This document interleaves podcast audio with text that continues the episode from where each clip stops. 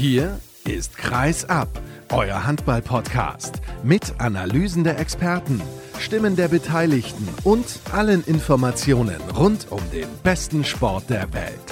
Mit eurem Gastgeber Sascha Staat.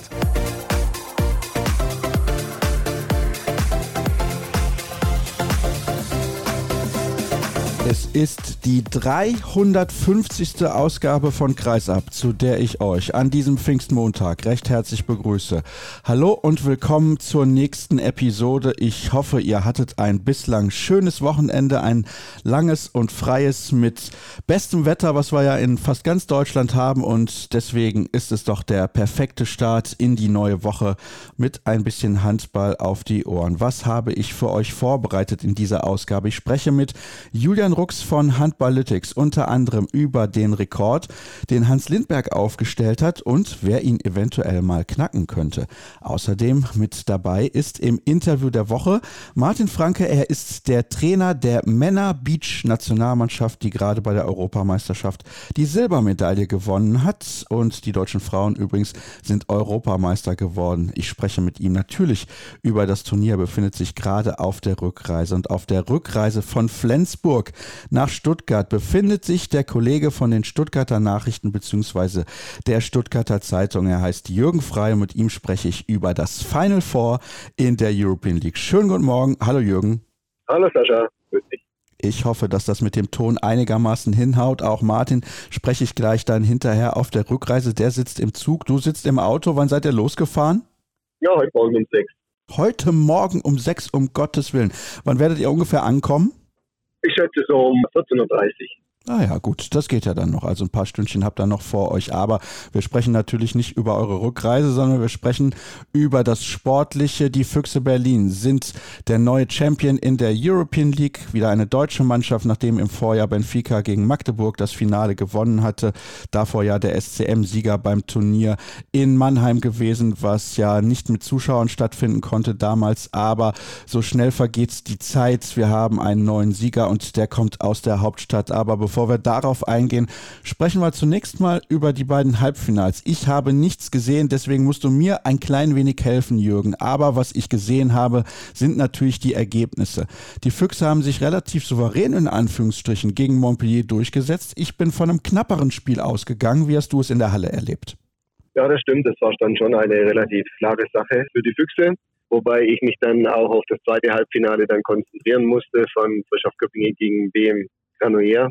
Von daher war es, sagen wir mal, ein Favoritensieg für die Füchse, aber dass er so deutlich ausfällt, hätte man dann auch nicht unbedingt angenommen. Und auch Milo Savlevic im Tor war ja wieder ein Rückhalt für die Füchse und von dem her, wie gesagt, es fiel klarer aus, als man gedacht hat.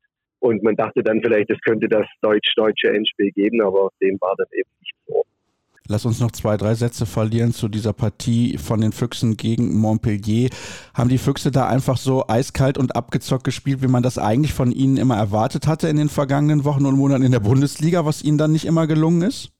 Ja, ich denke schon, nachdem sie praktisch ihre Chance auf die Meisterschaft verspielt hatten, schon in Stuttgart die Chance auf die Champions League beim Bergischen HC praktisch liegen haben lassen, war natürlich schon eine Menge Druck auf den Kessel für die Füchse und sie mussten liefern. Das sagte auch Frau Panning.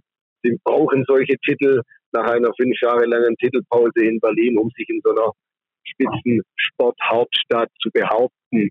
Und von dem her war das also wirklich dann eine Leistung, wo man sagen muss, sie war auf den Punkt dann fit. Und dann muss man natürlich sagen, so ein, wie gesagt, ich konnte es nicht ganz aufmerksam verfolgen, weil ich nur das zweite Halbfinale konzentrieren musste. Aber es war dann auch wieder ein Matthias Kitzel, der dann in Form kam in der zweiten Halbzeit und dann zusammen mit dem Keeper einfach die entscheidenden Akzente setzte. Also einfach wieder dieser Unterschiedsspieler, der dann auch so ein Halbfinale dann entscheiden kann. Also Unterschiedsspieler haben die Füchse Berlin einige. Ein anderer Linkshänder hat ja dann im Finale groß aufgetrumpft. Darüber sprechen wir gleich. Lass uns dann über das Duell sprechen, was du gerade schon angedeutet hast. Granollers hatte ja im Viertelfinale die SG Flensburg-Handewitt rausgeworfen und das mit einer ziemlich überzeugenden Leistung im Rückspiel. Und deswegen hatte ich vorher schon gedacht, da haben wir ja letzte Woche drüber gesprochen mit Björn Parzen, dass Frische auf Göpping da ein ordentliches Stück Arbeit vor sich hat und den Gegner auf keinen Fall unterschätzen sollte. Und es war ja dann gleich zu Beginn direkt ein ausgeglichenes Spiel. Ja, Göppingen hatte am Anfang die Nase vorn, war auch in der zweiten Halbzeit noch mit 21 zu 18 in Führung. Und der Knackpunkt war einfach dann diese wirklich fahrlässige Chancenverwertung von Frischauf. Also sie ließen reihenweise freie Bälle liegen, unter anderem vier verworfene sieben Meter, dreimal Marcel Schiller, einmal Kevin Gulliksen. Also was dieses Verhalten betrifft, war es ein Spiegelbild der Liga, wo auch diese schlechte Chancenverwertung immer wieder zu tragen kam und auch kommt. Und von daher kann man hinten raus dann auch noch technische Fehler dazu, Unkonzentriertheit, unvorbereitete Abschlüsse. Und so ging dieses Spiel einfach dann noch in die Binsen, was aber aus Köppinger Sicht natürlich mega ärgerlich war, weil es völlig unnötig war und ihnen natürlich irgendwie auch dann die Chance nahm, diese absolut enttäuschende Bundesliga-Saison mit 21, 39 Punkten, Platz 14, doch zu retten. Und es wäre eigentlich nur mit dem Titel gegangen, weil nur dann wäre man natürlich auch wieder auf der internationalen Bühne vertreten. Das ist man jetzt nicht. Du hast es jetzt gerade angesprochen. Vier verworfene sieben Meter, 21 zu 18 hat man geführt. Nach, jetzt muss ich mal schauen, 34 Minuten. Bis zu diesem Zeitpunkt, hattest du den Eindruck, dass Göpping souverän spielt? Souverän wäre vielleicht zu viel gesagt, aber sie hatten schon, sagen wir mal, sie waren auf der Siegerstraße. Sie hatten auf jeden Fall das Spiel eigentlich ganz gut im Griff. Sie hatten sich auf, auf die Abwehr gut eingestellt, der Spanier, und ja, was dann natürlich hinten raus auch das Problem war, der mangelnde Rückhalt der Torhüter. Also Marin Ginko und Daniel Riemann hatten sechs Paraden und die Spanier, vor allem mit ihrem brasilianischen Keeper, dann 16 am Ende. Das machte dann auch natürlich absolut den Unterschied aus. Und es hat sich wieder einmal gezeigt, auch das immer wieder bei einer Parallele zur Liga, dass es Frischhoff einfach nicht gelingt, wenn sie sagen wir mal, nicht ihren besten Tag haben über 60 Minuten gegen einen eigentlich schwächer besetzten Gegner, ein Spiel einfach mal knapp zu gewinnen. Und das zu schaffen, das ist auch ein Ausdruck von Qualität. Und Bischof braucht dann jedes Mal einen Sahnetag oder eine Energieleistung, um die Spiele dann tatsächlich zu gewinnen. Und so war es dann auch einen Tag später.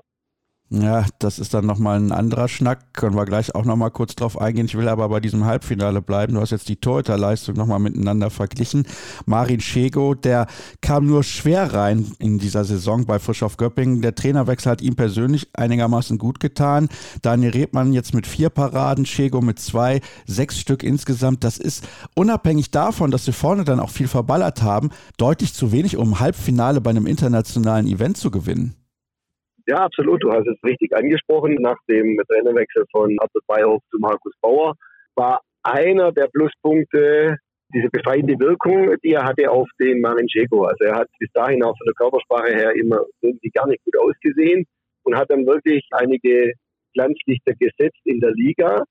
Aber jetzt muss man leider sagen, wenn es jetzt letztendlich darauf ankam, diesem Halbfinale um die European League, hat er nicht geliefert. Quote von 11,76 Prozent, das ist natürlich gar nichts. Und auch die 21 Prozent von Daniel Rebmann sind nicht sonderlich stark. 33 Prozent waren es dann am Ende bei Rangel Juan da Rosa. Und das ist natürlich dann der Unterschied. Jetzt hat Marcel Schiller, du hast es gerade gesagt, drei sieben Meter verworfen. Der ist eigentlich ein unglaublich souveräner und guter Schütze. Aber hast du mit ihm dann danach mal darüber gesprochen oder vielleicht auch mit Markus Bauer, warum er dann drei, sieben Meter werfen durfte? Also den dritten spätestens, wenn du zwei verworfen hast, ist ja dann schon so eine Entscheidung. Will kein anderer oder was ist los? Ja, es war dann auch so. Er hatte die ersten zwei verballert. Dann kam Gulliksen. Gulliksen hat einen verworfen. Dann kam eben später wieder Schiller. Also er hatte dann auch zwei Abschlüsse aus dem Feld, sodass er dann wieder kam, nachdem Gulliksen auch verworfen hatte. Man hatte dann keinen dritten an den Start gestellt sozusagen. Was vielleicht auch noch wichtig ist für den Ausgang des Spiels, war die Verletzung von Tim Kneule, der bereits nach 18 Minuten einen Pferdekuss hatte am Oberschenkel. Er konnte dann nicht mehr eingesetzt werden.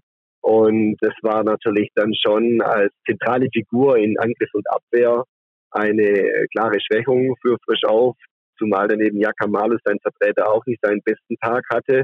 Und hinten raus dann auch noch Sebastian Heimann, den dann Bauer aufbrachte, sich verletzte. Da war dann auch eine große Schrecksekunde da, weil er sich sofort ins Knie fasste. Und wie jeder weiß, hat er ja zwei Kreuzbandrisse hinter sich. Im April erst sein Comeback gefeiert nach dem auskurierten Kreuzbandriss am linken Knie und er fasste sich gleich an dieses linke Knie.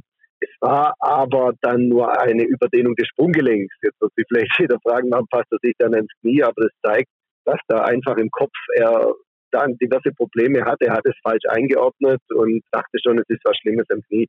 Wie gesagt, das ist ein überdehntes Sprunggelenk. Aber das kam dann auch noch dazu, äh, das Fehlen von Neule, Heimann und ja, Ellebeck war ohnehin nicht dabei wegen Daumenverletzung. Und ja, das war dann schon auch ja, eine Frage dann der Alternativen, die dann Bauer nicht mehr hatte. Aber unabhängig davon, sie hätten dieses Spiel heimschaukeln müssen. Ja, also alleine die Nummer mit den sieben Metern ist ja relativ eindeutig. Wenn du vier verballerst und verlierst mit zwei, dann kannst du dir das ja selber ausrechnen. Beide haben dann auch am Sonntag beim Spiel um Platz drei gegen Montpellier nicht mitgespielt. Und da muss ich dann doch sagen, Hut ab zur Pause lag man mit 16 zu 17 zurück, hat am Ende mit 33 zu 29 gewonnen, trotz dieser Personalprobleme und eines verlorenen Halbfinals im Kopf, das man ja selbst aus der Hand gegeben hat, finde ich kann man da schon Respekt zollen, dass man diese Partie dann noch für sich entschieden hat.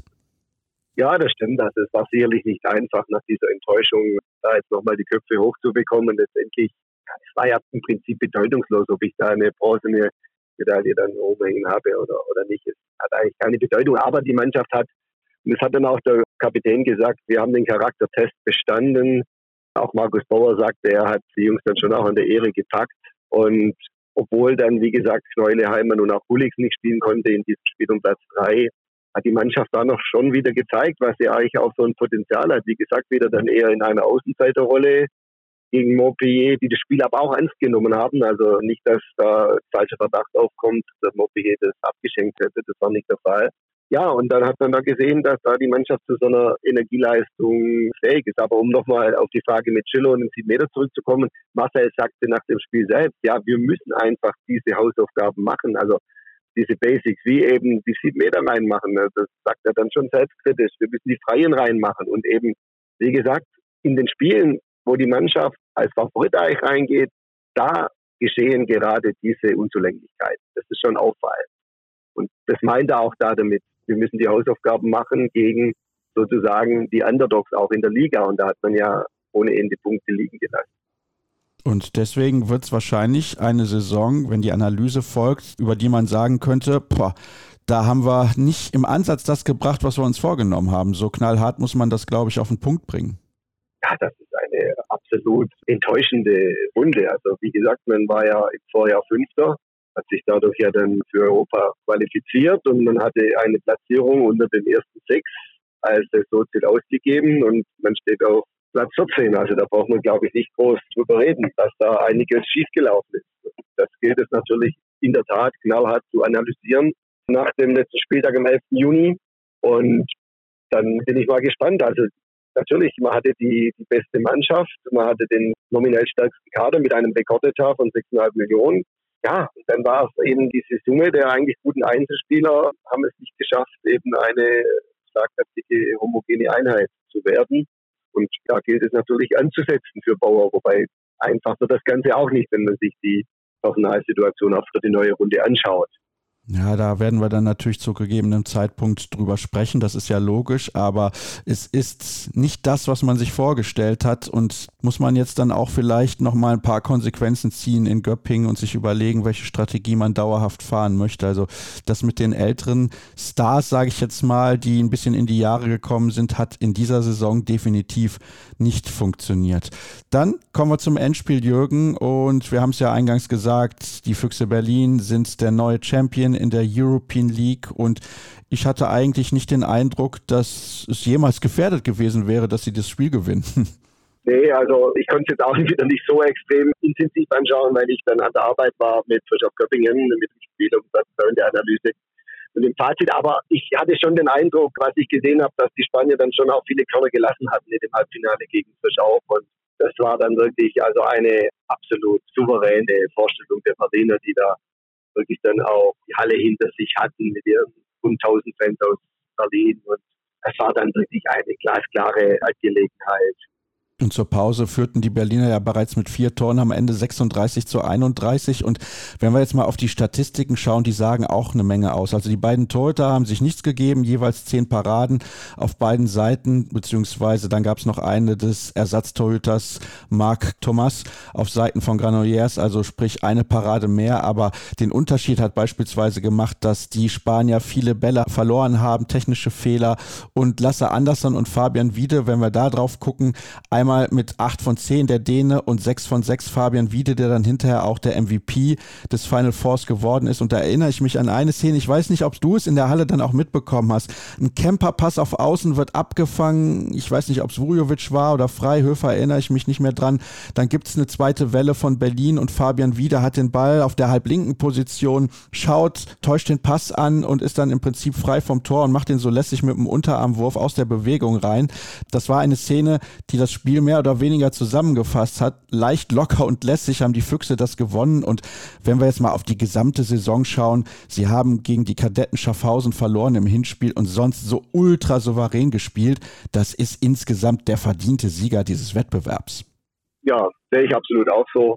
Die Füchse haben das absolut souverän gemacht, wobei sie gegen die Kadetten schon ein paar Zitterminuten zu überstehen hatten. Aber das haben sie gemacht und wie ich es ja eingangs schon gesagt habe, dadurch, dass eben die anderen beiden Titel nicht mehr zu holen sind, war das natürlich schon sehr, sehr wichtig für die Füchse und sie belohnen sich ja vielleicht auch mit einer Teilnahme an dieser sehr finanziell lukrativen Club-WM dann in Doha.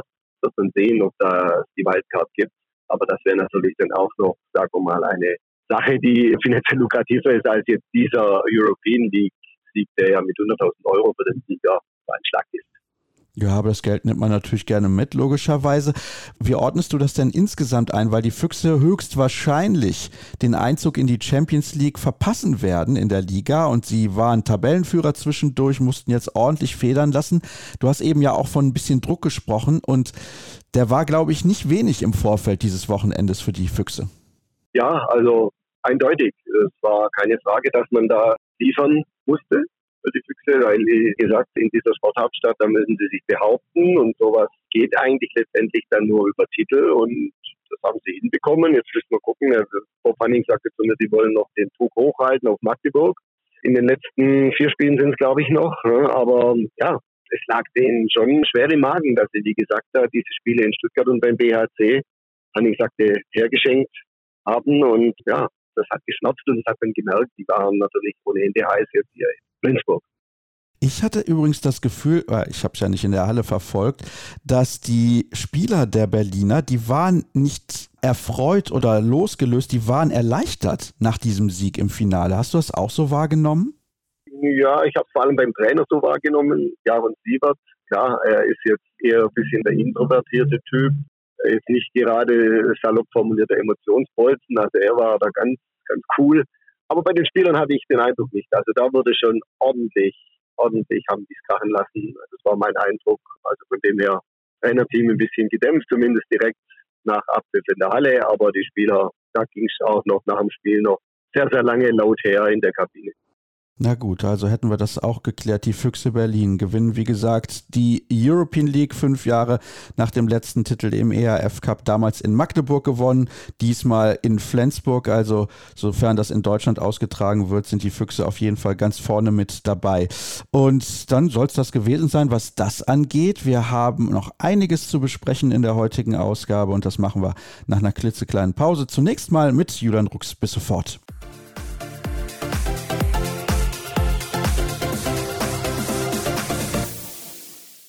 Es geht mal wieder um Zahlen hier bei Kreisab im zweiten Teil der heutigen Ausgabe und ich freue mich, einen Gast begrüßen zu dürfen, der regelmäßig bei mir in der Leitung ist und ich habe ja vor einiger Zeit angekündigt, dass wir es eben auch genau regelmäßig machen wollen, mit ihm über die Statistiken zu sprechen. Er ist unter anderem der Autor der Kolumne Überzahl der Handball-Bundesliga. Seine Seite heißt Handballytics und ich sage Hallo und herzlich willkommen an Julian Rux. Hallo Julian. Hi Sascha. Auch in dieser Ausgabe, wenn wir miteinander plaudern, geht es natürlich um Daten, Zahlen und Statistiken. Ich kann mich da nur oft wiederholen. Ich bin großer Freund davon und ich habe mir gedacht, wir sprechen gleich über zwei deiner Kolumnen für die Handball-Bundesliga, die du regelmäßig schreibst, denn es sind spannende und interessante Themen. Zunächst gibt es einen Zahlenvergleich von zwei Spielern, auf die wir eingehen wollen. Das sind Kai Smits und Oma Ingi Magnus und das ist deswegen besonders interessant, weil der Isländer natürlich seit einigen Wochen verletzt aus ausfällt und Kai Smits völlig durchgestartet ist, da schauen wir, ist das eigentlich anhand der Zahlen auch irgendwie erklärbar? Stimmt das überhaupt? Und Hans Lindberg, der vor ein paar Wochen auch hier zu Gast war, auf das Interview kann ich gerne an der Stelle nochmal verweisen, das wurde auch sehr gut gehört.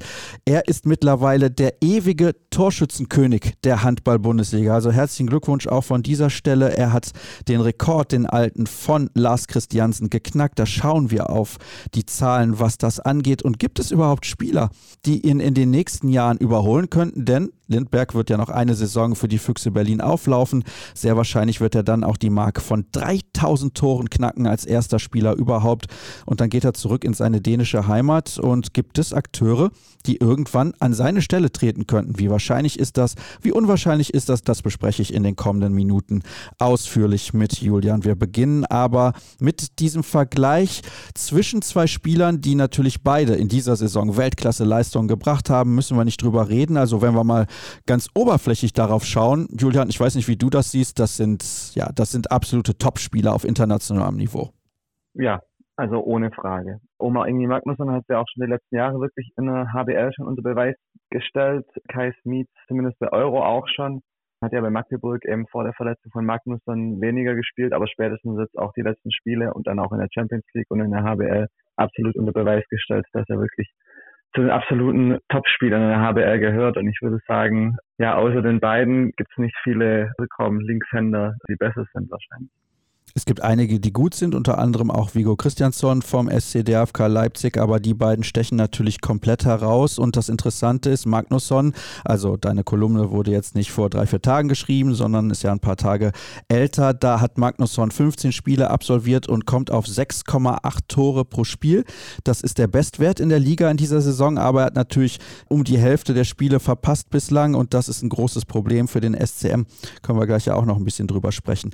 Und wenn wir mal schauen, schauen auf die Torschützenliste, dann stellen wir ja fest, dass Kai Smits einen Riesensatz nach vorne gemacht hat, dass seine Wurfquote auch immer den Eindruck macht, als würde er gar keine Fehlwürfe produzieren. Das stimmt natürlich nicht, denn wenn wir mal genau darauf schauen, die Wurfquote 72,3 Prozent bei Oma Ingi Magnusson und tatsächlich ist sie bei Kai Smith schlechter mit 71,9. Ich weiß nicht, wie das für dich ist, aber wenn ich das in den letzten Wochen und Monaten so beobachtet habe, dann habe ich immer gedacht, die Quote bei Smith, die müsste, was das angeht, eigentlich deutlich besser sein.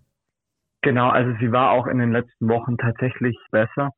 Tatsächlich seit Magnusson sich verletzt hat. Also Kai Smith hat er davor auch schon gespielt, aber natürlich ungefähr, ja nicht nur ungefähr, sondern ich habe die Zahl tatsächlich hier, es waren nur 17 Minuten pro Spiel. Seit eben Magnusson verletzt ist, sind es 52 Minuten pro Spiel. Und klar, also dass er seine Torausbeute seither auch extrem stark verbessert hat, hat glaube ich jeder mitbekommen.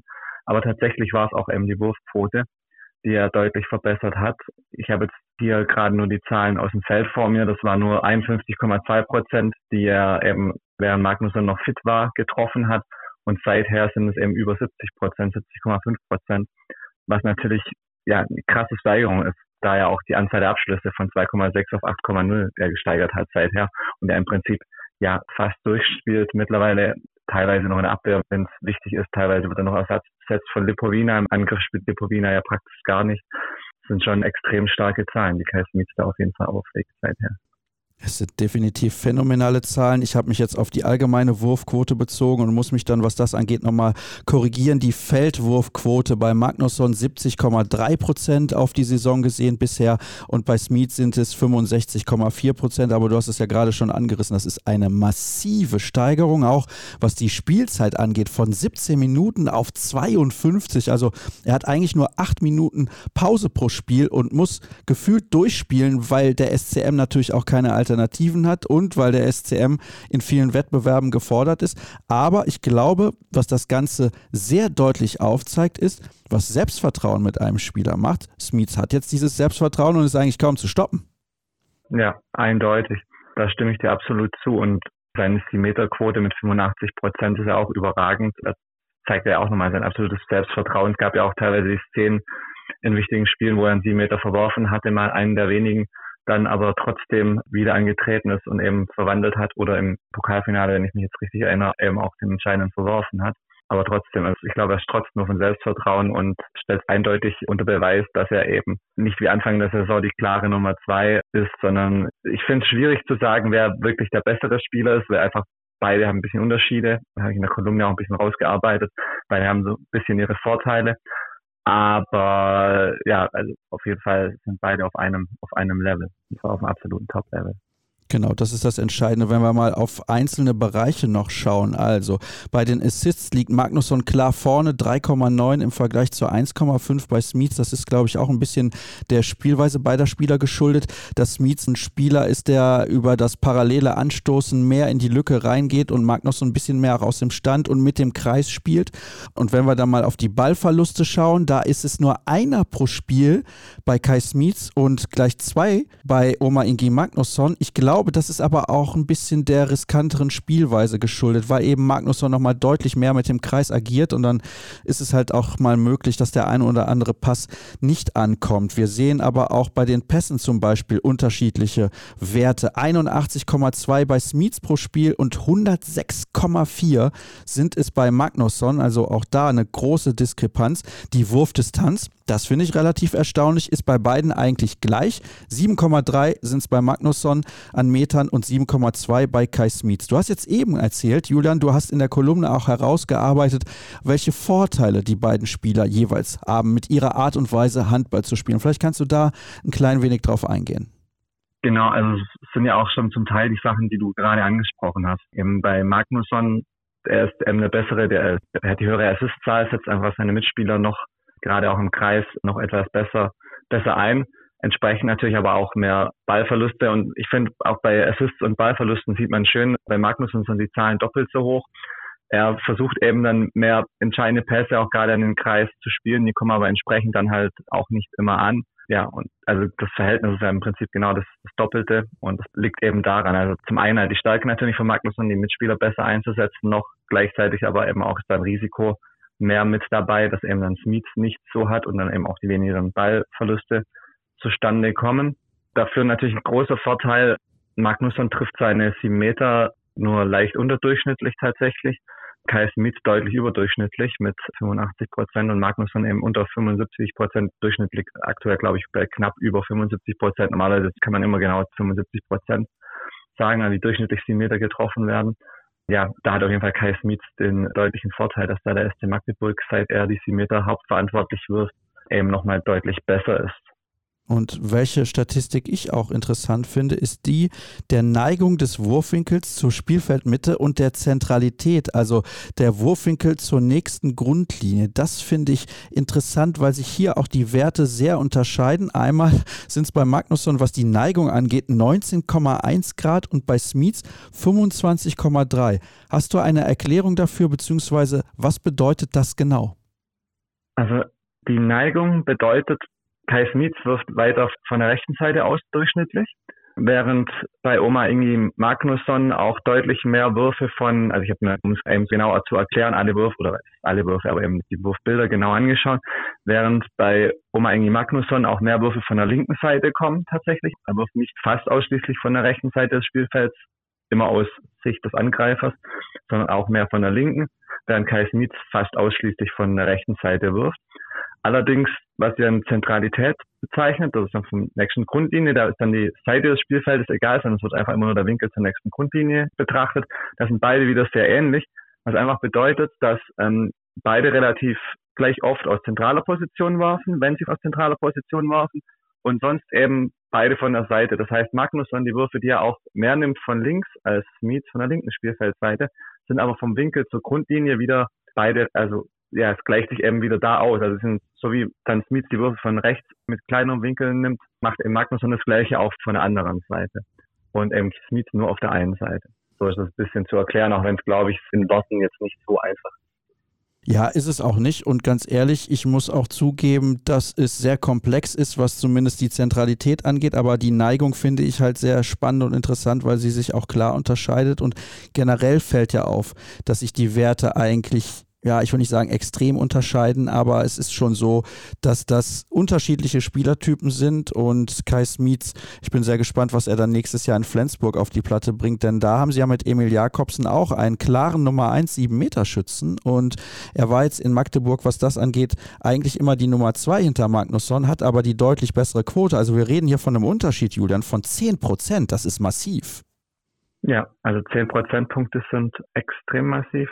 Aber auch, also mal unabhängig auch von sieben Metern, ich glaube, bei Flensburg wird gerade mit Nikolai Krickau als Trainer, der ja auch bei Matthias Gitze als Spieler bei GOG hatte und eben gezeigt hat, dass er damit umgehen kann, wenn ein Spieler, rechter Rückraumspieler kein Shooter ist, sondern eben ja mehr als eins gegen eins sucht, eher kleinerer Spieler ist. Ich glaube, da könnte es sehr, sehr gut funktionieren.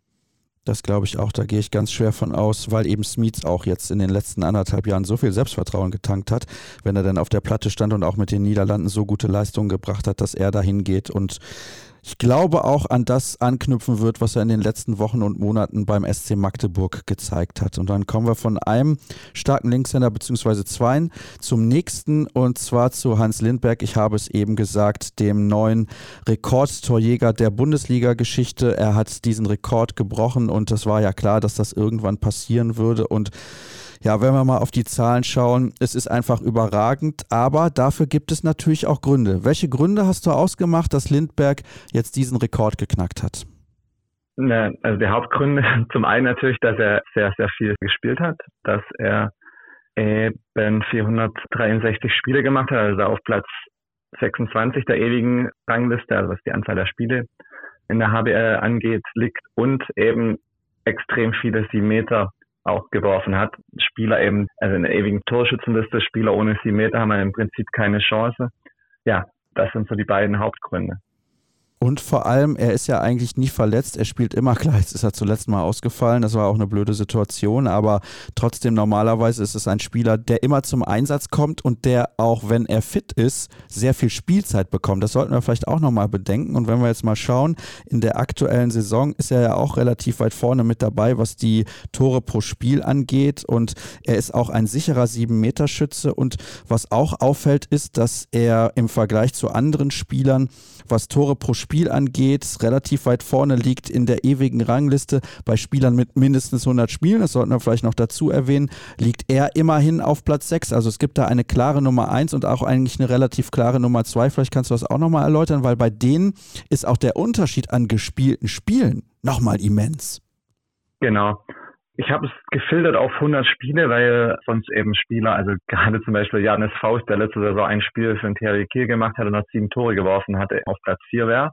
Da habe ich mir überlegt, okay, welcher Filter wäre okay. Ich habe es mal auf 100 Spiele gesetzt, aber man sieht eben dann in der Rangliste ziemlich schön, dass es in den Top 10 mehrere Spieler gibt, die eben knapp über 100 Spiele haben und zwischen 100 und 200 oder auch 300 und dann gibt es eben vier mit Kim Shin-Yon, Lars Christiansen, Hans Lindberg, also nur drei, die über 400 Spieler jeweils haben, was natürlich nochmal eine ganz andere Leistung ist, da über sechs Tore pro Spiel in über 400 Spielen geworfen zu haben, weil natürlich Spieler, die nur kürzer in der HBL gespielt haben, wie jetzt zum Beispiel Nikola Karabatic, der auf Platz 7 liegt mit 6,2 Toren, aber natürlich auch nur am absoluten, ja, das heißt im Höhepunkt, aber wo er eben, er hat nicht das Ende seiner Karriere in der HBL gespielt und auch nicht den unmittelbaren Anfang sondern eben, wo er absoluter Top-Spieler war schon, da sinkt natürlich die Quote nicht in den Spielen, wo er dann viel auf der Bank sitzt, weil er eben noch ein junger Spieler ist oder er, wenn er schon ein älterer Spieler ist.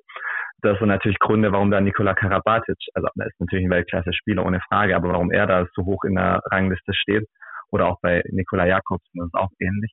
Während Heinz Lindberg natürlich nochmal der Unterschied auch einfach ist, dass er jetzt mit 41 immer noch absolut krass gute Zahlen auflegt mir fällt so jetzt kein zweiter Spieler ein, der es einfach so lang seine Form so gut hält und ja aktuell immer noch einer der effizientesten Spieler, also was die Wurfquote angeht, ist. Und das ist ja halt in der gesamten Bundesliga und auch im internationalen Vergleich, das sollten wir nicht vergessen, aktuell auf Platz 1, was das angeht. Übrigens bei Toren pro Spiel, wenn es bei mindestens 100 Einsätzen der Fall gewesen ist, ist Jerzy Klempel, der hat gespielt für Frisch auf Göppingen, der kommt auf 7,8 Tore pro Spiel. Also es ist mit Abstand klar Platz 1 vor Kyung Shin Yoon, der auf 7,2 Tore pro Spiel kommt. Also das ist auch nochmal eine klare Nummer 2. Und dann kommt eben Nikola Jakobsen, der dänische Nationaltrainer Trainer und früher auch Trainer der Rhein-Neckar-Löwen, der vor allem für Bayer Dormagen und dann hinterher also da vor allem für den THW Kiel auf sehr hohem Niveau gespielt hat, aber eben nur 174 Einsätze, war dann oft verletzt und musste seine Karriere auch früher beenden, als er das eigentlich geplant hatte und relativ weit vorne auch noch mit dabei, beispielsweise Lars Christiansen auf Platz 5, aber du hast ja eben am Beispiel Nikola Karabatic ja auch erklärt, woher das kommen kann, dass ein Spieler mit deutlich weniger Einsätzen weiter vorne mit dabei ist. Dann haben wir noch eine 7-Meter-Statistik und da ist es auch unglaublich, weil Hans Lindberg auf 1000 372 Tore per 7 Meter kommt und dahinter Lars Christiansen 1223 Treffer und dann ist schon Marcel Schiller dahinter. Aber das ist auch ein Thema, was ich ja eben angedeutet hatte, was ich mit dir noch besprechen wollte. Natürlich ist erstmal wichtig, dass die Spieler sieben Meter werfen, sonst kannst du nicht so weit vorne stehen in der ewigen Torschützenliste. Aber wer könnte ihn irgendwann mal beerben oder überholen? Und da hast du dir ein paar Kandidaten rausgesucht unter den noch aktiven Spielern, logischerweise. Der erste, den du genannt hast, ist Robert Weber. Ist es realistisch, dass der mal diesen Rekord knackt? Genau, ich habe mir Robert Weber als erstes Mal angeschaut, weil er in der ewigen Torschützenliste eben der nächste war nach Lindberg, der noch aktiv ist.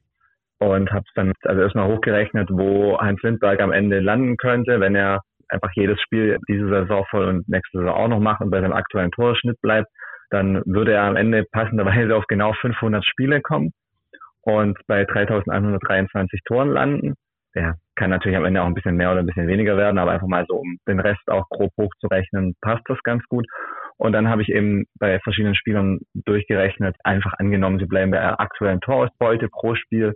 Dann bei Robert Weber wären es eben noch 134 Spiele, also fast vier ganze Saisons, die er brauchen würde, um den Rekord von Hans Lindberg zu knacken. Ja, was ich jetzt nicht für unbedingt realistisch halten würde, dass er noch vier Saisons in der HBL spielen wird nachdem er ja jetzt schon nicht mehr in der HBL eigentlich gespielt hat, bis er da von den Füchsen nachverpflichtet wurde. Ja, und hat ja vorher auch bei der HSG Nordhorn nicht mehr so viele Tore erzielt im Schnitt, wie das vorher beim SC Magdeburg der Fall gewesen ist. Dann ein zweiter Name, Uwe Gensheimer. Der liegt aktuell auf Rang 7, aber auch für ihn dürfte es schwer bis unmöglich werden, diesen Rekord zu knacken. Genau, bei ihm wären es auch ziemlich genau vier Spielzeiten, wenn er seinen Schnitt aktuell halten würde dann wäre er 40 Jahre alt. Ja, also ich weiß nicht, ob, also klar, Heinz Lindberg zeigt natürlich aktuell, dass man mit 40 Jahren und über 40 Jahren noch auf absolut hohem Niveau Handball spielen kann. Ich weiß nicht, wie Uwe Gensheimer seine Karriere weiterhin plant, aber es scheint mir jetzt auch nicht unbedingt realistisch. Und natürlich, also man muss es auch erstmal schaffen, seine aktuelle Torausbeute zu halten. Ja, das glaube ich auch, dass das bei ihm eher unwahrscheinlich ist. Ich kann mir gut vorstellen, dass er noch eine Saison spielt nach der aktuellen und dann seine Karriere beenden wird. Der dritte Kandidat ist Marcel Schiller und bei dem ist es so, er liegt zwar aktuell nur bei knapp über 2000 Treffern, aber die Chancen stehen jetzt gar nicht so schlecht. Genau. Bei ihm sind es, ja, was heißt die Chancen sind nicht so schlecht. Er ist natürlich noch ein bisschen jünger als die zuvor genannten und würde, wenn er seinen Saisonschnitt von 5,8 Toren auch die nächsten Jahre halten kann, plus kein Spiel verpassen würde, sich nicht verletzen würde, was glaube ich, wenn man sich schwerer verletzt, sowieso keine Chance mehr hat, den Rekord noch irgendwie zu knacken, wenn man schon über 30 ist. Bei ihm wären es noch dann etwa sechs Spielzeiten, also er war dann 37, gut realistisch gesehen vielleicht auch noch einfach eine Spielzeit mehr, 38 oder auch 39, wenn er noch eine Spielzeit dranhängt und ein bisschen weniger Tore dann pro Spiel erzählt. Ja, also wenn er Lust hat auf den Rekord und der Körper das mitmacht, dann wäre es bei Marcel Schiller schon ja machbar. Ich meine, er liegt aktuell schon auf Rang 11. Natürlich die Frage, wie der Verein mit ihm plant. Aktuell mit Sicherheit noch voll mit ihm, aber dann eben in ein paar Jahren. Aber wenn er die Effizienz halten kann, weiterhin natürlich auch die Meter wirft bei frisch auf, was natürlich auch einfach ein ganz wichtiger Faktor ist für die Torschützenliste, dann ist das nicht unmöglich, sagen wir es mal so. Natürlich, also sechs Jahre ist noch eine sehr lange Zeit, sagen wir mal so. Das ist es, aber es ist, glaube ich, auch ein Spieler, dem das zuzutrauen ist. Ich kann mich jetzt an keine große, schwere Verletzung von Marcel Schiller erinnern. Und Frischhoff Göpping ist, glaube ich, auch so ein Verein, wo er ja immer schon gespielt hat und wo er auch noch einige Jahre wird spielen können. Ich kann mir nicht so richtig vorstellen, dass die dann sagen, nee, wir planen nicht weiter mit Marcel Schiller, wenn er auch weiter für Frischhoff Göpping spielen möchte. Ja, und wenn wir jetzt mal einen deutlich jüngeren Spieler benötigen, hast du auch in der Kolumne geschrieben, bei Juri Knorr wären es beispielsweise beispielsweise fast noch 19 Jahre, wenn er seinen aktuellen Karrieredurchschnitt von 4,1 Toren pro Spiel beibehält.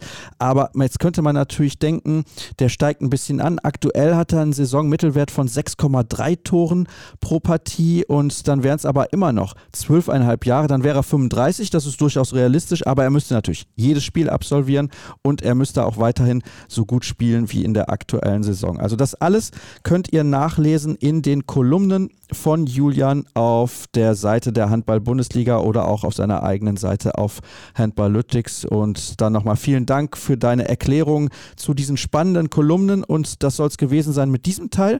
Wir machen jetzt noch eine super kurze Pause, dann geht es weiter mit dem Interview der Woche.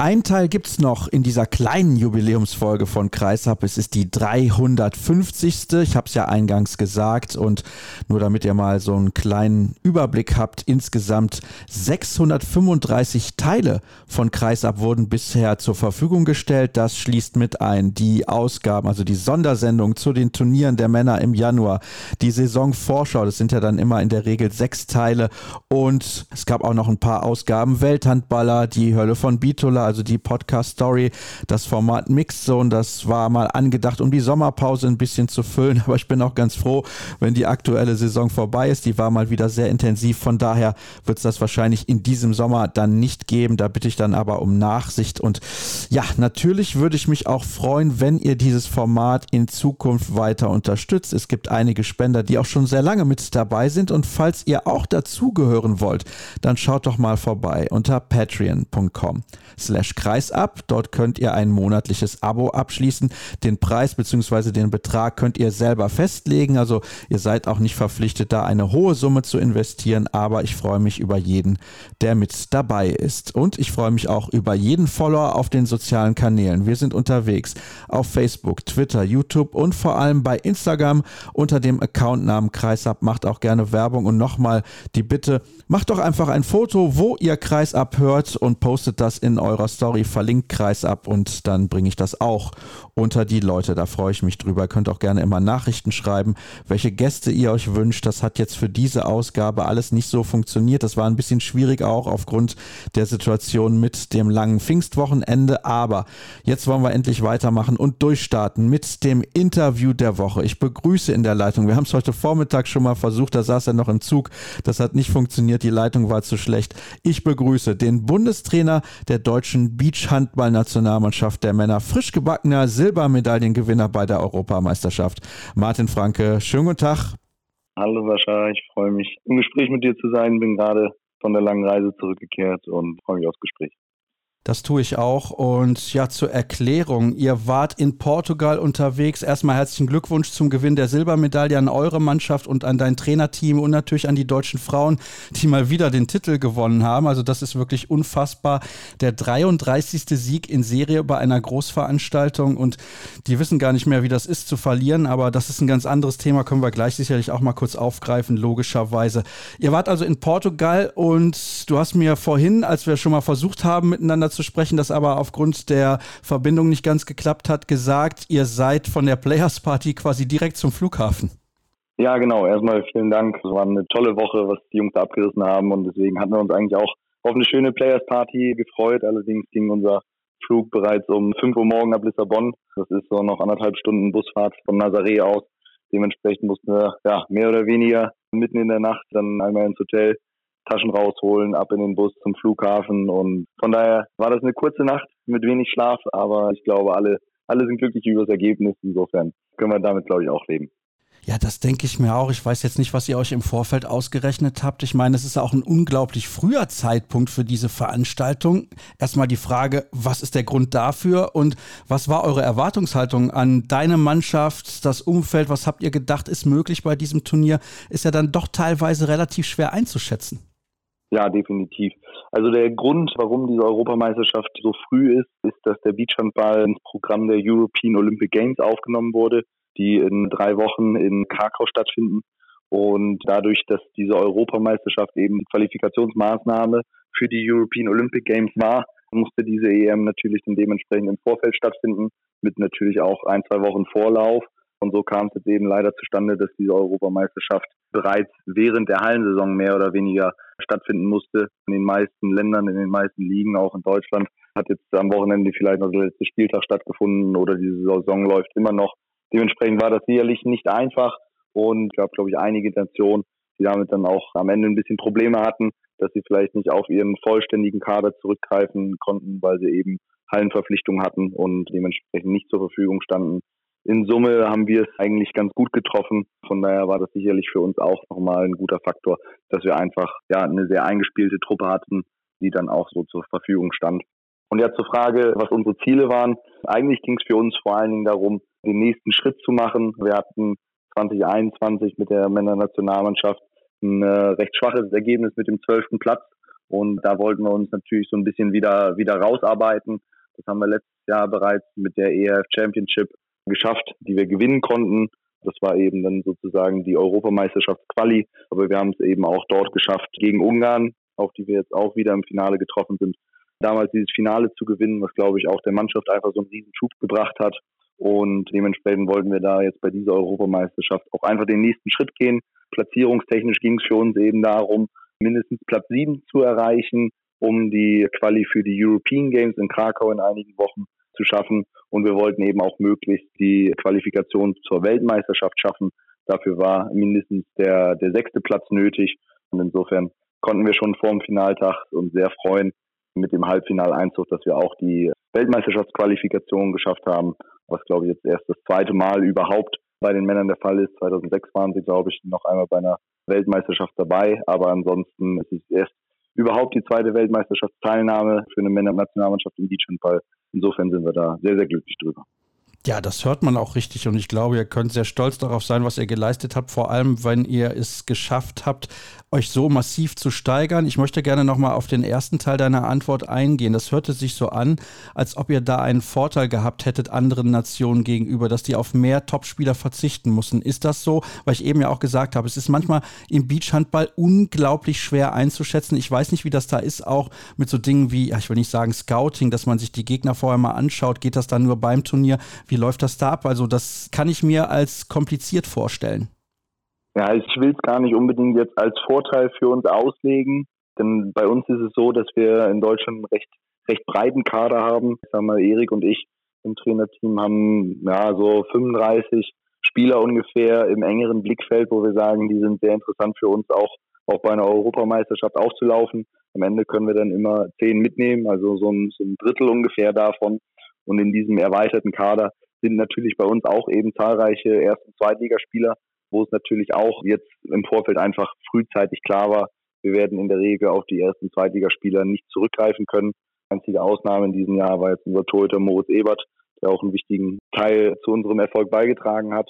Aber ansonsten war das eben für uns eben auch frühzeitig klar, dass wir auf diese Spieler dann eben nicht zurückgreifen können und haben uns darauf eben dann auch frühzeitig vorbereitet und eben den Plan dementsprechend ausgelegt. Aber bei anderen Nationen hat man es eben auch gesehen, bei den Kroaten zum Beispiel. Da ist für unser Viertelfinale extra noch einer der Stammkräfte, einer der besten Rechtsaußen der Welt, eingeflogen worden, der vorher eben auch noch am Freitag sein letztes Hallensaisonspiel absolvieren musste. Und von daher, da gab es eben auch schon den einen oder anderen Topspieler, der dann vielleicht eben aufgrund Hallenverpflichtung gefehlt hat bei den anderen Nationen. Aber wie gesagt, wir mussten frühzeitig eben auch dementsprechend planen und konnten da auch nicht auf jeden zurückgreifen. Das ist also, wie ich gerade angedeutet habe, ein bisschen komplexer, aber ihr seid da anscheinend gut aufgestellt. Euer Torhüter hat ja auch ein solides Turnier gespielt. Du hast es gerade ein bisschen angedeutet. Definitiv, definitiv.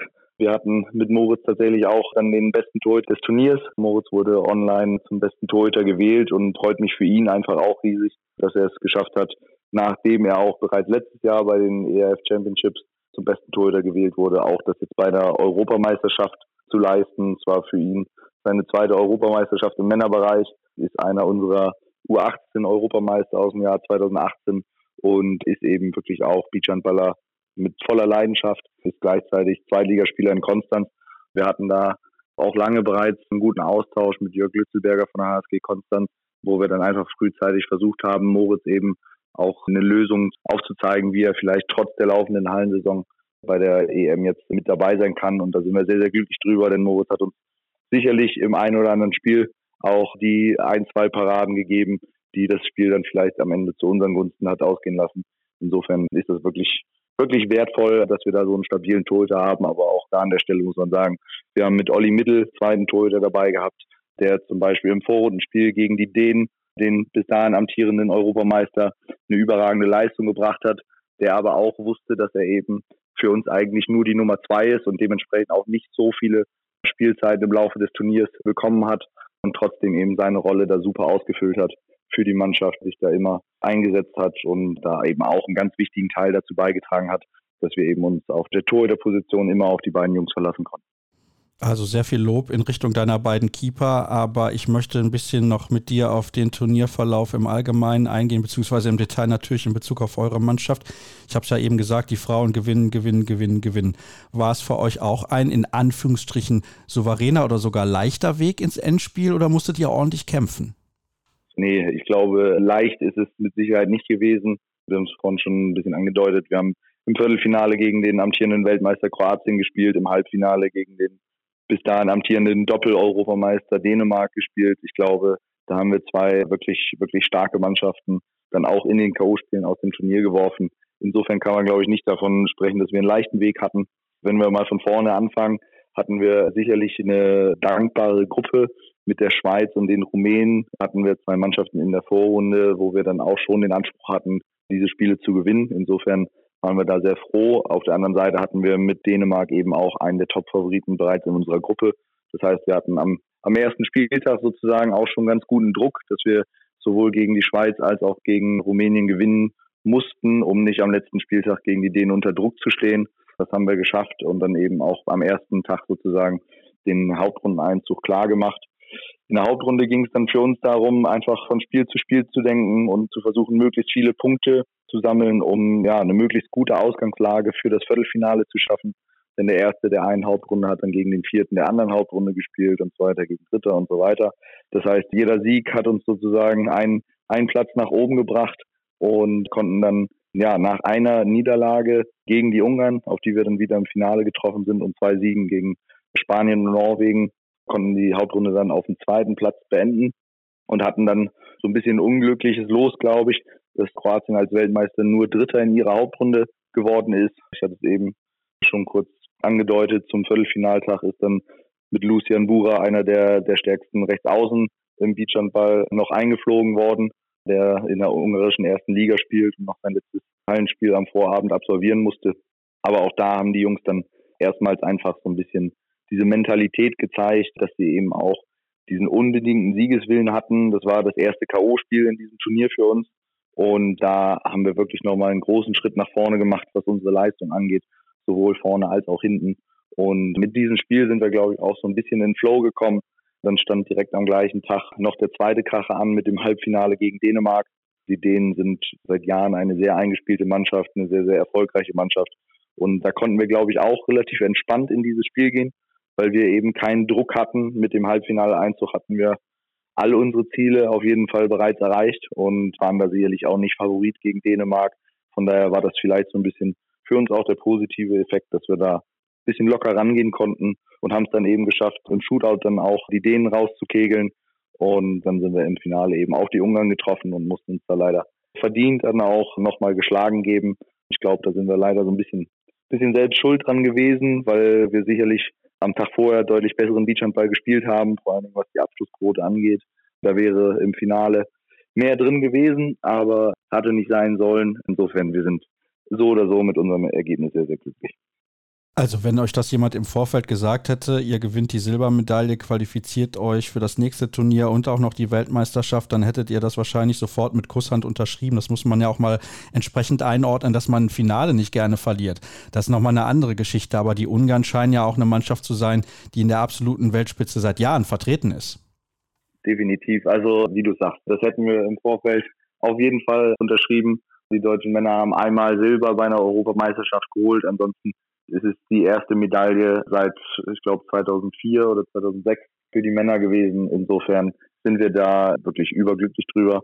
Und wie du sagst, die Ungarn sind eine sehr routinierte Mannschaft, die eigentlich seit zehn Jahren ungefähr schon so zusammenspielen. Natürlich mit kleinen Änderungen, aber das ist eine sehr eingespielte Truppe, die sich eben auch schon lange Zeit auf dem Spielfeld kennt. Und das hat man dann eben auch in den entscheidenden Situationen vielleicht gemerkt. Wir haben da hingegen eine sehr, sehr junge Mannschaft, 80 Prozent der Mannschaft ist 22, 23 Jahre oder jünger. Insofern den Jungs gehört da mit Sicherheit auch noch die Zukunft. Ich glaube, wir hatten im Kader trotzdem eine gute Mischung aus den ein, zwei, drei erfahrenen Leuten, die auch ein bisschen Ruhe in den entscheidenden Momenten reingebracht haben und eben so ein bisschen den jungen Wilden, die es einfach mit ein bisschen mehr Unbekümmertheit angehen konnten, weil sie eben auch noch wissen, sie haben noch einige Jahre vor sich. Und ich glaube, das hat dieses Jahr wirklich sehr, sehr gut gepasst. Erkläre mir bitte, warum die Frauen euch ja, ich sag mal, deutlich voraus sind, ist vielleicht auch nicht korrekt, aber ich habe es ja eben auch schon gesagt, diese unglaubliche Siegesserie, die ist wirklich absolut beeindruckend und an dieser Mannschaft verzweifeln ja dann alle anderen Teams auch. Aber warum sind die euch voraus? Spielt es vielleicht auch eine Rolle, dass im Frauenbereich in der Halle eventuell nicht so viel Geld bezahlt wird, in Anführungsstrichen, und dass dann so Spielerinnen wie Katharina Filter beispielsweise oder Lucy Marie Kretschmer, die beide auf hohem Niveau unterwegs sind, also Kretschmer in der Handball-Bundesliga Frauen und und Kati Filter wechselt ja jetzt in die Champions League, also zu einem Team in der Champions League mit Brest, dass die bei den Frauen tatsächlich zur Verfügung stehen und ihr aus so einem Pool natürlich bei den Männern nicht wählen könnt? Ich glaube, das könnte eine Erklärung dafür sein, aber ganz unabhängig davon möchte ich es auch nochmal klarstellen. Egal, was da vielleicht die Gründe sind, was die Mädels da jetzt seit ja, zweieinhalb Jahren abreißen, ist wirklich, wirklich der Wahnsinn. Und ich finde, das hat man auch dieses Turnier einfach wieder gesehen mit welcher Ruhe und Gelassenheit sie auch die kritischen Situationen angegangen sind. Das kannst du, glaube ich, auch nicht, nicht lernen, wenn du nicht solche Erfahrungen schon gemacht hast und ein WM-Finale gespielt hast. Das war wirklich beeindruckend, welche mentale Stärke die Mädels da einfach mitgebracht haben. Und man hatte irgendwie immer das Gefühl, das werden sie schon noch hinkriegen, auch wenn es vielleicht irgendwann mal nicht so gut aussah. Insofern, das ist wirklich phänomenal, was die Mädels da abreißen. Aber grundsätzlich gebe ich dir da recht, dass das einfach ich glaube, der Männerhandball im Profibereich da vielleicht einfach natürlich noch etwas besser aufgestellt ist. Die Jungs verdienen da sicherlich auch noch mal ein bisschen mehr, als das im, im Frauenbereich in der ersten und zweiten Liga der Fall ist. Insofern ist das für die natürlich auch noch mal oder hat das eine andere Bedeutung, wenn sie dann vielleicht eben für eine Woche abgestellt werden müssen, gegebenenfalls vielleicht sogar auf Gehalt verzichten müssen. Das ist sicherlich auch nicht einfach im Frauenbereich, keine Frage, aber ich glaube, dieser ja, Sprung zwischen Beachhandball und Profisport in der Halle ist einfach bei den Männern nochmal etwas größer, weshalb es dann eben auch, auch schwieriger ist. Nochmal die absoluten Top-Leute in Deutschland. Gerade in Deutschland haben wir eben eine der überragenden ersten Ligen in der Welt. Bei den Frauen ist das sicherlich so, dass da die französische Liga oder die ungarische Liga sicherlich nochmal ein bisschen stärker aufgestellt ist, als das in, in Deutschland der Fall ist. Von daher, all das könnten so kleine Punkte sein. Aber man muss auch sagen, die Mannschaft ja, ist einfach vielleicht noch ein, zwei Jahre auch uns voraus, was die Entwicklung angeht, weil sie eben vielleicht auch ein bisschen früher nochmal diesen Schritt gemacht haben, mehr Spielerinnen aus der Bundesliga einzubinden. Das hat Trainer Alex Novakovic auch gerade in der Corona-Zeit wirklich sehr, sehr gut gemacht in meinen Augen und hat da eben auch, obwohl viele nichts machen konnten, eben die Zeit genutzt, um strukturell am Kader zu arbeiten. Und hat das, glaube ich, da so ein bisschen ja, auf die Beine gestellt und die Grundlagen geschafft, dass wir dann seit 2021 eben auch nicht mehr verloren haben.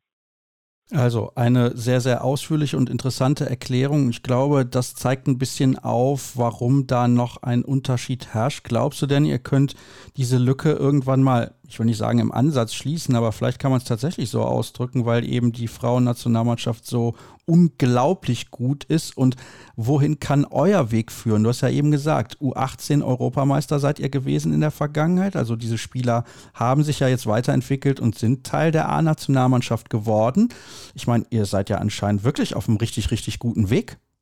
Das sehe ich auf jeden Fall auch so, dass wir auf einem sehr, sehr guten Weg sind. Ob wir uns da den Namen irgendwie noch anschließen können und vier Titel in Folge holen können, wage ich jetzt mal zu bezweifeln. Ich glaube, das ist noch keiner anderen Mannschaft im Beachhandball gelungen, so viele Siege in Folge zu holen. Von daher, das kann, glaube ich, erstmal eine Marke sein, die so schnell nicht geschlagen wird. Aber natürlich wollen wir versuchen, uns in diese Richtung zu entwickeln. Für uns war das jetzt ein ganz, ganz großer Schritt, einfach so ein bisschen wieder Richtung, Richtung Weltspitze zu kommen wenn man das so sagen kann. Äh, das gilt natürlich erstmal dann auch zu bestätigen, dass es nicht irgendwie nur so eine Eintagsfliege ist, sondern dass wir eben auch versuchen, bei den nächsten Turnieren wieder Richtung Halbfinale zu schauen und dann einfach weiter zu gucken, was geht. Und natürlich wollen wir uns dann auch dahin hin bewegen, dass wir mit der Erfahrung, die wir vielleicht jetzt auch aus diesem Finale, aus dem Finale im letzten Jahr einmal gewonnen, einmal verloren, was wir da mitnehmen können und dass wir dann einfach versuchen, vielleicht auch dann mal eben so einen großen Titel zu gewinnen. Aber ich glaube, diese vier Titel in Folge wird schon sehr, sehr schwierig. Das halte ich für, für unrealistisch. Naja, ist im Endeffekt auch nicht so wichtig. Also ein Titel wäre natürlich irgendwann mal toll. Man muss ja nicht jedes Turnier gewinnen. Also klar, wenn man die Titel mitnehmen kann, umso schöner. Aber ich glaube, darum geht es im Endeffekt nicht, dass man so eine Serie hinlegt. Das ist wirklich einmalig und Hut ab an die Mannschaft von Alexander Novakovic. Nochmal herzlichen Glückwunsch auch an die Frauen zum erneuten Gewinn der Goldmedaille. Bist du denn schon heiß auf Krakau? Wie sieht es da bei der Mannschaft aus? Habt ihr direkt irgendwie in der Nacht noch gesagt, ja, wir sind zwar jetzt hier mit der Silbermedaille nach Hause gegangen, aber warum sollten wir das nächste Turnier nicht direkt gewinnen. Nee, tatsächlich war da, glaube ich, noch, noch überhaupt kein Gedanke in diese Richtung. Wir haben jetzt gestern wirklich versucht, erstmal diesen Moment zu genießen. Ich glaube, das haben sich die Jungs vor allen Dingen auch verdient, dann gestern einfach mal so ein bisschen, sag ich mal, die Luft rauszulassen und zu versuchen, einfach mal ein bisschen abzuschalten. Denn so ein Turnier beansprucht natürlich uns Trainerteam auch, aber noch viel mehr die Spieler. Und von daher ging es da gestern erstmal darum, diesen Moment zu genießen. Und jetzt sind wir heute nach Hause geflogen und ab morgen können wir dann langsam wieder gucken, wie es jetzt Richtung, Richtung Krakau weitergeht. Aber natürlich, wie du sagst, da wollen wir natürlich schauen, dass wir das bestätigt bekommen. Es wird allerdings auch so sein, dass wir sicherlich im Kader ein, zwei Veränderungen vornehmen werden, weil wir, wie ich vorhin schon gesagt habe, eben auch einen recht breiten Kader haben. Und natürlich gab es auch für diese Europameisterschaft einige Entscheidungen, die sehr eng waren, wo jemand es in den Kader geschafft hat und jemand anders vielleicht dafür nicht. Und wir wollen natürlich aber auch schauen, dass diese Jungs dann eben auch die Chance bekommen, sich ja im Rahmen von Länderspielen auch zu präsentieren. Von daher wird es da sicherlich auch die ein oder andere Veränderung im Kader geben. Und dafür sind die European Games jetzt auch ein super Zeitpunkt. Denn die European Games stellen eben keine, keine Qualifikationsmaßnahme für irgendwelche weiterführenden Turniere dar. Dementsprechend können wir das Ganze eben auch so ein bisschen nutzen, um die Weiterentwicklung der Mannschaft voranzutreiben. Das hört sich alles, wie ich finde, sehr, sehr gut an, Martin. Nochmal herzlichen Glückwunsch zum Gewinn der Silbermedaille. Nicht, dass ihr das Finale verloren hättet. Ja, das habt ihr faktisch, aber ich glaube, ihr habt die Silbermedaille gewonnen. So kann man das auf jeden Fall formulieren. Und das ist wirklich fantastisch für den deutschen Beachhandball. Die Entwicklung der letzten Jahre ist phänomenal. Natürlich getragen von den Erfolgen der Frauennationalmannschaft, aber auch im Nachwuchsbereich und jetzt eben bei den Männern ist der deutsche Beachhandball weltführend. Das kann man, glaube ich, nicht anders sagen. Herzlichen Dank nochmal, Martin, an dich. Das soll es gewesen sein. Mit dieser Ausgabe von Kreisab, Episode 350, geht dem Ende entgegen, beziehungsweise ist schon auf den letzten Metern unterwegs. Und in der kommenden Woche gibt es natürlich die nächste Ausgabe. Das ist logisch unter anderem mit Stimmen von Emily Bölk und Alicia Stolle dann direkt aus Budapest vor Ort vom Final Four der Champions League bei den Frauen. Und alle weiteren Infos bekommt ihr bis dahin auf den sozialen Kanälen bei Facebook, Twitter, YouTube und vor allem bei Instagram. Accountname Kreisab einfach gerne folgen und wenn ihr mögt, logischerweise auch ein bisschen Werbung machen. Das war's. Danke für eure Zeit und bis zum nächsten Mal. Tschüss.